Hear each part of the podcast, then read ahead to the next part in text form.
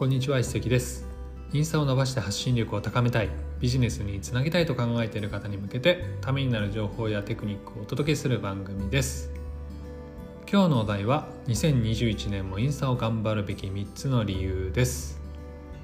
先に結論を伝えてしまいますと、え1つ目ユーザー数が増えている。2つ目生活必需サービスになってきている。3つ目さらに機能が拡張していく予定。というふうになっております。この番組を聞かれているということは、まあ、これからインスタを頑張ろうというふうに思ってる方が多いと思うんですけれどもやっぱり、えー、頑張ったんだけれどもうまくいかなかったちょっと再出発するには腰が重いなんて思ってる方もいらっしゃると思いますのでそのモチベーションを上げるべく、えー、このお題をですねえー、第1回に持ってきました。じゃあ一つずつ説明していきたいと思います。まず1つ目ユーザー数が増えているというところです。インスタグラムを運営しているのが今は Facebook 社になりますけれども Facebook 社の公式の発表が今年去年はなかったのであくまで予想になるんですけれども2021年現在あるマーケティング会社の調査によりますと、え、世界で12億人使われて、え、使っているというふうに言われております。さらに日本国内に目を向けますと2019年の3月に一度公式発表がありまして当時で3300万人さらに2年経って伸び続けているというふうに予想されています。当たり前ですけれどもユーザー数が増えてるということはそこにはもちろんビジネスチャンスも広がっておりますし何より発信したものに対してそれを受け取る方が増えているので、まあ、今後ですね影響力高めたいとか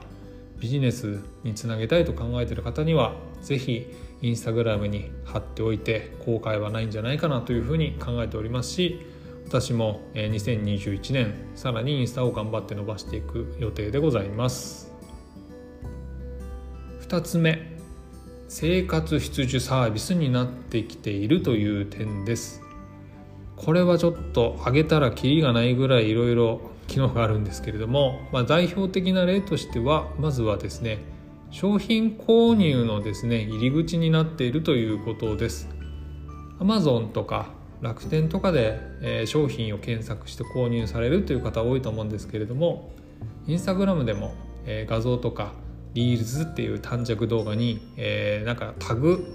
商品タグが貼ってあってそこをクリックするとそこからこう商品購入ページに飛べるみたいな機能が日本国内では、えー、2017年ぐらいから導入されています、えー、マーケティング用語で D2C なんて言葉聞いたことある方も多いと思うんですけれどもこちらはダイレクトトゥーカスタマーですね。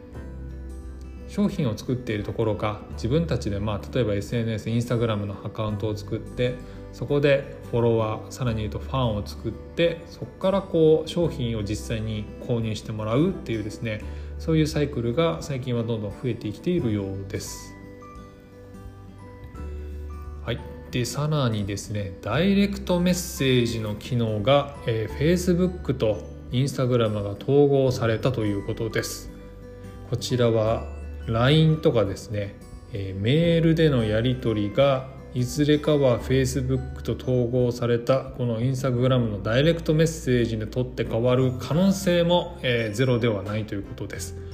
2020年あの使ってる方はおそらく気づいていると思うんですけれども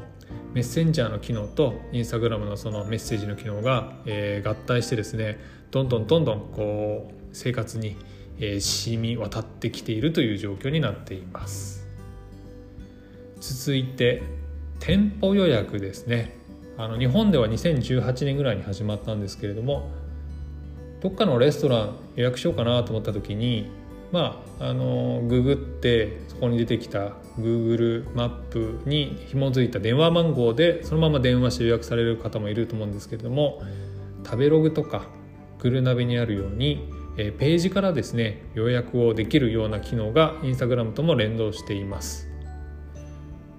あの私の周りでも結構インスタグラムを使って予約したみたいな話を、えー、最近聞くようになってきてるので少しずつですねあの普段使いとしても、えー、増えてるんじゃないかなというふうに考えています。続いてストーリーズですね。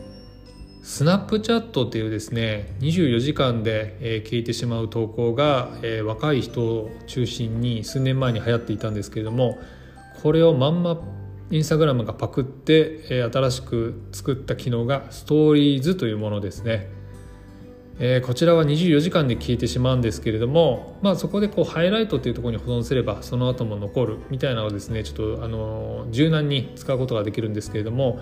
日本国内でもこのストーリーズを使っている方が特にコロナ禍の影響ですごい増えているそうです。続いて IGTV ですね。あのまあ YouTube みたいなもんですよね。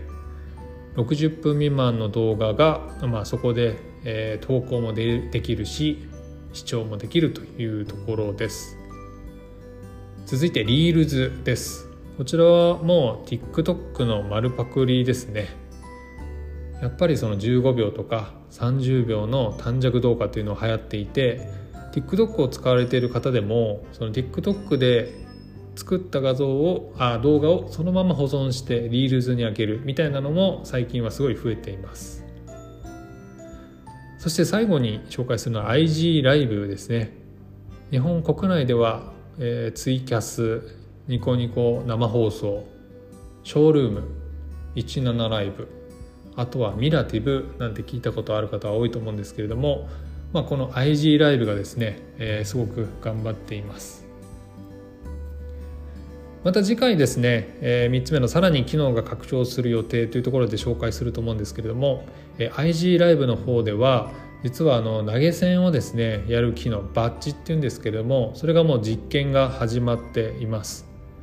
もし仮に日本国内でもそのバッジ投げ銭機能が、えー、入ったとするとそこにですね、まあ、質の高い、えー、ライバーの方々がまたインスタグラムにですね、えー、で一旗あげてまあ、ビジネスをしようということでいいコンテンツが増えると。おのずとそれを見る方も増えていくのでまたこうインスタグラムが盛り上がっていくと。いうところでまたですね、えー、2017年ぐらいにインスタ映えなんて言葉が流行りましたけれどもインスタグラムがですねもう一度、え、脚光を浴び直すというですね、まあ、そういった年に今年はなるんじゃないかなというところで紹介させてもらいました。今回はですねあの1つ目のユーザー数が増えている2つ目の生活非通知サービスになってきている点というところについて説明させていただきましたけれども、えー、次回はですねさらに機能が拡張する予定マネタイズできる仕組みが入ってくるなんてこともですね踏まえて皆さんにご紹介をしたいと思います。本日は以上になります。ありがとうございました。